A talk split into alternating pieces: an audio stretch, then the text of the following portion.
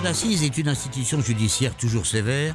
C'est un monde mystérieux pour beaucoup, une machine infernale pour certains, le symbole de la justice en tout cas. Nous allons vous en faire découvrir chacune des facettes au cours de la diffusion de Mesdames et Messieurs les jurés.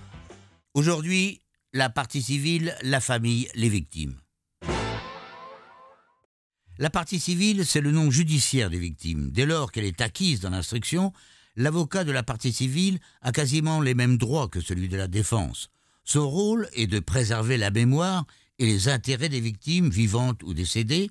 Il intervient durant toute l'audience, a les mêmes droits que l'avocat de la défense, mais plaide le premier avant le réquisitoire de l'avocat général. Prochaine session, les témoins.